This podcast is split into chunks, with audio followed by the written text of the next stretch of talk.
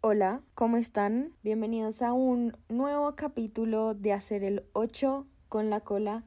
Yo soy Alina, su host, su host desaparecida, su ghost. ya sé que en el anterior capítulo dije que iba a regresar, que ya había regresado con toda y procedí a desaparecer como un mes, pero cosas sucedieron. El año se estaba acabando, Navidad, Año Nuevo, reuniones familiares, crisis existenciales. Aquí estoy una vez más para hablarles de temas existenciales que les hagan cuestionar su existencia o los hagan pensar un poco. El día de hoy vamos a hablar del duelo y lo vamos a relacionar un poco con terminar una relación. Entonces, empecemos con el capítulo un podcast que nace del impulso de hablar más de lo que no se habla y hacernos pensar en lo que poco se piensa. La verdad es que no sé qué estoy haciendo, pero me veo increíble haciéndolo. Y esta es una invitación para no quedarnos con nada, ni con las ganas de hacer el ocho con la cola. El duelo creo que es difícil y uno de hecho pasa por muchos duelos a lo largo de su vida. Esta semana vi un TikTok que decía que el dolor te dejará, se va a ir cuando haya dejado de enseñar. Eso me puso a pensar, porque eso implica entonces que todo dolor tiene un objetivo y todo lo que nos duele tiene una razón de ser. Por otro lado, es importante también ser compasivos con nuestro dolor y entender que el dolor tampoco es lineal. Nada en la vida es lineal. Si lo pensamos, vivimos bajo este imaginario de que todo siempre tiene que ser como una escalera de, de progreso y que no podemos devolvernos, pero no es lineal. El dolor tampoco es lineal. Hay días en los que realmente nos vamos a sentir muchísimo mejor y hay otros días en los que realmente nos va a doler nos va a doler mucho, por lo que sea, por lo que estemos teniendo un duelo. Quiero traerles como una metáfora algo bonita para que entiendan un poco más del dolor y es que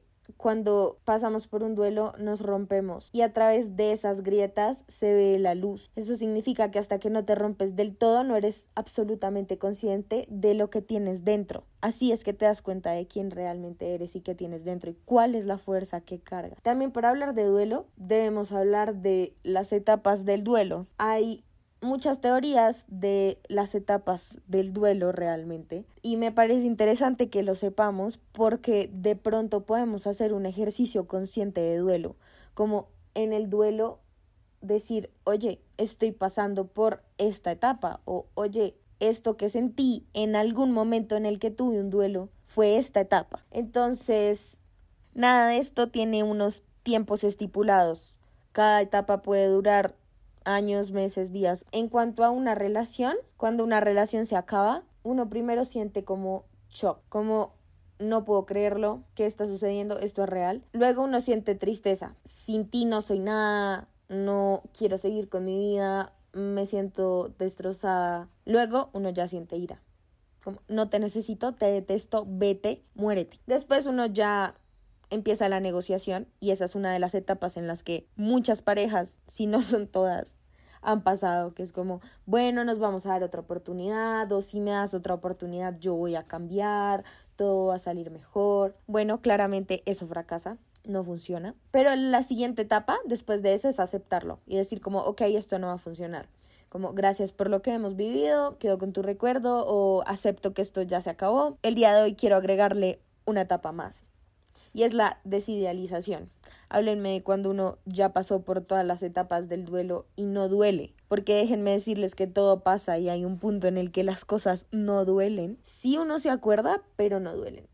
Y ahí uno se desmonta esta imagen tan impresionante y este personajazo que se hizo de la persona. Porque uno cree que la persona que a uno le gusta o con la que uno está es perfecta y no tiene nada malo. En ese momento es en el que uno se da cuenta realmente con quién estaba y se da cuenta realmente de las cosas que sucedieron. Hay otras fases del duelo que están más relacionadas a cuando uno pierde a alguien en su vida, cuando alguien en su vida falleció, desapareció, cualquiera sea la circunstancia.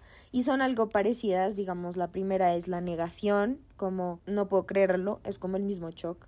Luego es la ira, es la, la impotencia, la frustración. Luego es la negociación, la esperanza de que el tiempo se retroceda, como el qué hubiera pasado, sí, como pensar mucho. Luego ya es la depresión, asumir la realidad de la pérdida y, y sentirse muy mal y decir como no puedo seguir con mi vida. Y luego es la aceptación, entrar en un estado de calma y aprender a vivir con ese dolor. Porque algo que hay que entender es que el dolor nunca se va, solamente que aprendes a vivir con él. Cuando se trata de pérdidas muy fuertes en la vida, cuando uno siente que perdió a alguien, es porque experimentó amor, porque a uno le importó. Si a uno le duele algo es porque realmente eso tuvo trascendencia en tu vida y hace que ahora eso genere un trauma en tu interior. Y está bien tener el corazón roto porque eso significa que intentaste algo, que hiciste algo, que por algo se te rompió. También quiero que interioricemos mucho la palabra compasión. Es momento de ser compasivos con nosotros mismos, es momento de tratarnos bonito, es momento también de entender que el dolor emocional es similar neurológicamente al dolor físico, eso está comprobado. Entonces debemos dejar de minimizar lo que sentimos, también debemos dejar de minimizar la salud mental, porque realmente este dolor emocional y mental y este cansancio mental es igual que el dolor físico. Este dolor hay que pasarlo por el cuerpo, hay que sentirlo, no hay que cuestionarlo realmente, no hay que decir como, ah, ¿por qué me siento así? ¿No? Solamente entender por qué te sientes así, pero abrazar ese dolor. Una vez también leí que a uno le duele que alguien se haya ido de tu vida, ya sea porque falleció o porque terminaron o porque X, Y, Z. A uno le duele porque uno ama mucho y como ya no hay que amar, uno no sabe qué hacer con tanto amor, entonces es necesario recolocar ese amor. ¿Y cómo se recoloca el amor? Pues haciendo otras cosas. Ejercicio, pintando, hablando con tus amigos, saliendo. Intentemos de que sean cosas sanas, porque uno también puede recolocar ese amor y esa energía en cosas negativas. Hay un señor que me recomendó mi primo que leyera y que escuchara se llama Gabor Mate. Si algún día se sientan a almorzar y dicen me gustaría ver algún video, alguna serie, algo, pues entren a YouTube y busquen Gabor Mate y vean algo, así sea un video de 7 minutos, vean a ese señor hablar y se les va a iluminar un pedazo del corazón. Él dice que el tiempo no sana todas las heridas, lo que sana todas las heridas es la compasión por uno mismo y la compasión que otros le tienen a uno mismo. Es cuestión de mirarnos y no culparnos, no juzgarnos, y tampoco hacer eso con los demás. Uno sí gasta tiempo sanando, como realmente sanar y que el dolor cese, sí tarda tiempo, pero es un tiempo en el que uno tiene que ser activo, no esperando a que Tutankamón venga y nos sane. No, no podemos ser pasivos en cuanto a sanar porque se trata de nosotros mismos. Así es que se procesa el dolor. También los quiero invitar a que piensen que perder a alguien es una invitación de la vida para enamorarnos otra vez de nosotros mismos. Cuando terminamos con alguien, les voy a dar mi opinión personal. No tienes que borrar el número, la foto, la conversación, botar todo lo que te dio, te guste o no. Esa persona fue parte de tu vida, fue parte de tu historia y estuvo ahí. Está bien si quieres alejarte por un tiempo de todo esto, entonces lo que yo hago es coger todas las cosas de esta persona, guardarlas en una bolsa, llevarlas al depósito o llevarlas a un cajón que sé que no voy a abrir y ya está.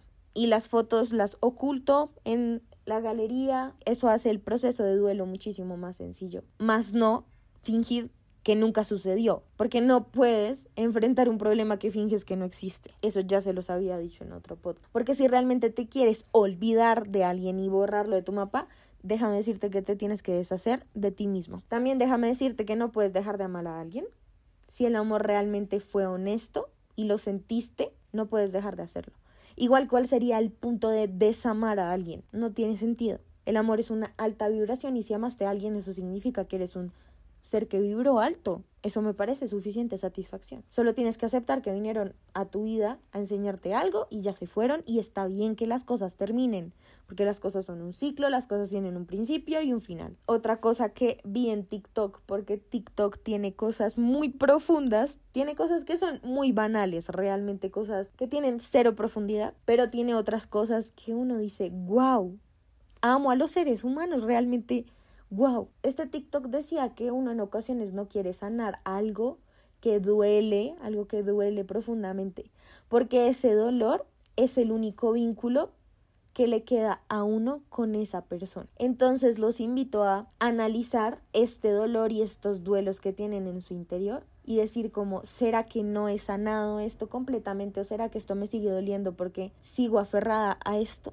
Puede ser también una situación, no tiene que ser solo de personas, también puede ser cualquier circunstancia que les haya generado dolor. Por otro lado, quiero que reflexionen que cuando uno termina algo, uno siente que tiene que hacerlo, como que la intuición a uno le dice como mira, ya por acá no es o mira, algo raro hay aquí. Quiero que vean a su intuición como el pensamiento de sus almas. Tu alma piensa en modo de intuición.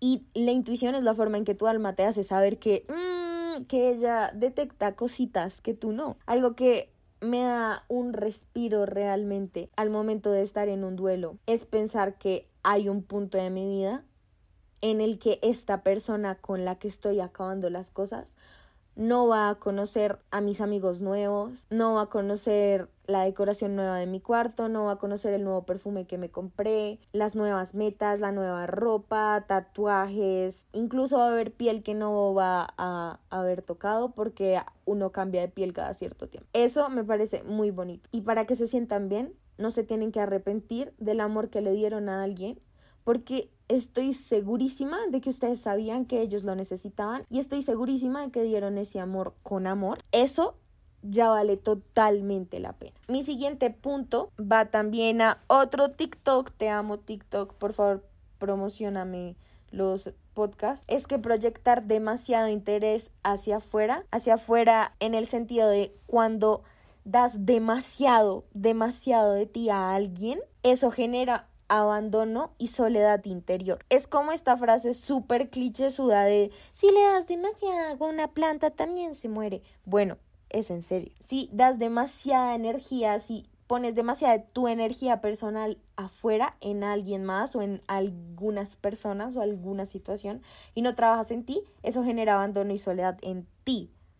Y eso hace que te sientas vacío aunque estés en una relación. Y cuando uno deja a alguien, déjenme decirles que eso duele y uno se siente profundamente solo. Pero puede que no sea porque extrañamos a la persona, aunque también puede ser por eso, sino porque nuestro cuerpo, nuestro propio cuerpo, nos extraña a nosotros mismos, extraña nuestra presencia, nuestra energía, nuestra autoatención. Por eso es importante rehabitarnos, volver a nosotros mismos, volver a dedicarnos y también tenerlo en cuenta para próximas relaciones, como tengo que darme a mí para poder darle a la otra persona. Eso sería todo por el capítulo del duelo, que estaba mezclado así con muchas cositas, pero creo que así son todos mis episodios. Gracias por escuchar. Bienvenidos de vuelta. Bienvenida de vuelta a mí misma. Gracias a todas las personas que me preguntaron que por qué no había subido podcast. Realmente eso hizo feliz a mi corazón. Me sentí escuchada, sentí que realmente valía la pena